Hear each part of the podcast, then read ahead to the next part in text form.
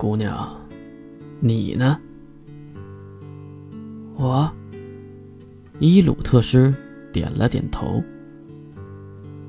我，还是叫你特师先生吧。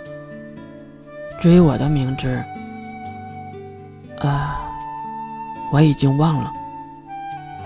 是忘了吗？只是暂时不能用了而已。啊，忘了吗？难道是失忆了不成？不不不，特斯先生，我只是想想说，不想再用那个名字了而已。毕竟，仇家会找上门来的，所以我。也会在这几天离开。听到月要离开，特斯先生急忙的摆手：“你一个小丫头能跑到哪里去啊？留在这里，还能躲避追杀不是吗？”可是，我有可能会连累你的，而且，你看看我，一个糟老头子，怕死还不成？你就放心的住下来养伤，等你的伤好了再走也不是不可以的。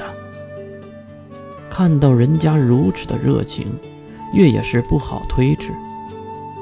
啊，既然如此，还真是谢谢您了。你看看，你太客气了。哦，对了，饿了吧？我给你弄点南瓜饼吧。说完，特斯老汉就走出了门外。月也是放下了水杯，看向自己的双手。规则，创造。等待几秒后，还是没有任何的反应。守护，依然没有反应。这是不可能的。能力到底归属到什么地方去了？突然，越想到了一种可能。月拿起一个金属的杯子，用力地砸向自己的手指，一声惨叫，纤细的手指甲被砸出了血。特师也是急忙跑进来：“怎么了？怎么了，姑娘？”看到水杯落地，月的手指流血，特师也没懂到底发生了什么。没没事，就是撞到了手指。你还真是不小心呐，姑娘。哎呀，我这有绷带和酒精。月微笑的接过了特师递过来的东西，谢谢您。不过没事的。还有就是，总叫我姑娘有点难受，还是叫我名字吧。什么名字啊？姑啊，抱歉。月看了看手指甲，一阵阵疼痛伴随着心跳一起。呃，您给我起一个吧，如何？听到了月的提议，老汉愣住了。这个不太好吧？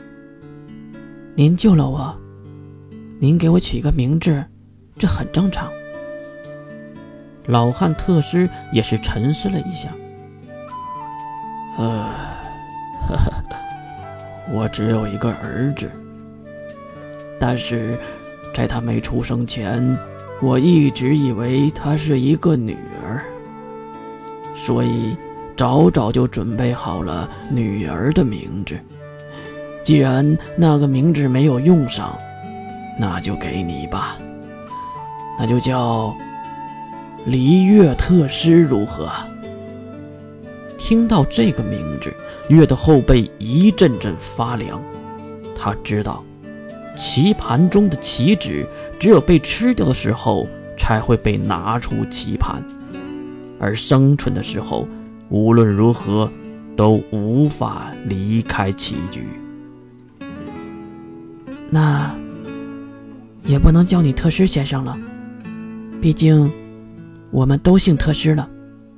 哦，那您随便叫吧。月。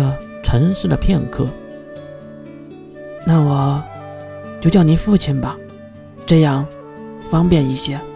听到月要叫他父亲，老汉竟然有些泪目。啊，我竟然竟然得了一个这么漂亮的女儿，真是修来的福分呐！女儿饿了吧？父亲去给你做南瓜饼。我也来帮忙吧。啊，你手都受伤了，还帮什么忙啊？等养好了啊，你等着就行。老汉高兴的离开，应该去做那个所谓的南瓜饼了。然后月也是看向自己裂开的指甲，并没有恢复的迹象。话说，我干嘛用这么大的力气啊？规则，创造。再看指甲缝里的血液，竟然飞了出来，来到空中转了一圈，然后就化为了灰烬，消失了。啊，看上去。还是不行吗？既然如此，月将手指放在嘴中，用力的咬了下去。我操，好疼！月竟然没有咬破手指，而且疼得他在床上直打滚。没有了疼痛分担，月吐槽很不方便。真他妈的，这个身体的敏感度也太高了，好像是人类的六七倍吧。这样下去，别说咬破手指了，弄出点血都是费劲的呀。哎，等等，不是有一个办法吗？要说馊主意，月儿可是一肚子啊。月连忙就去脱裤子，不过刚刚脱到一半，回头想想，还是算了吧。父亲，父亲，月大声的喊了起来。特师也是不一会儿就走了进来，不过手里已经多了一盘所谓的南瓜饼和一把长刀。啊，叫我什么事儿啊？哦，这个就是南瓜饼啊。特师老汉用刀切了一块，递给月，伸出小手的月接过来闻了闻，香气扑鼻，而且还软软的、热乎乎的，感觉就很好吃的样子。一口咬下去。香甜满口，是不错的好东西。嗯，好吃，这个真的很不错。哈 哈既然这样，就多吃一点儿。狼吞虎咽地吃掉了一个南瓜饼后，老汉又递过来了第二个，不过月却停下了动作。那个，父亲，我能求你一件事吗？哦。什么事啊，李月？月指向那切着南瓜饼的刀，用这个刀切开我的皮肤。啊！由于太疼，我自己有些下不去手。父亲，能帮帮我这个忙吗？特使有些不太理解眼前的傻女儿在说什么，但是还是拿起了那身边的长刀。我能问一下，为什么吗？哈，父亲不用惊讶，我只想试一试一些东西，伤口不用太大，能流血就行。特师还是半信半疑的将刀架在了月的胳膊上，然后在月那白皙细嫩的胳膊上轻轻一划，一阵阵阵痛袭来，月惨叫一声：“没事吧？你没事，没事吧？”月看向伤口，鲜血流了下来。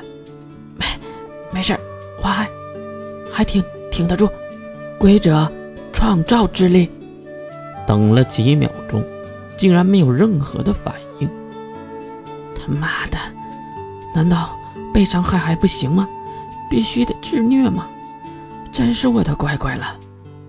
月撩起上衣，露出满是绷带的身体。规则。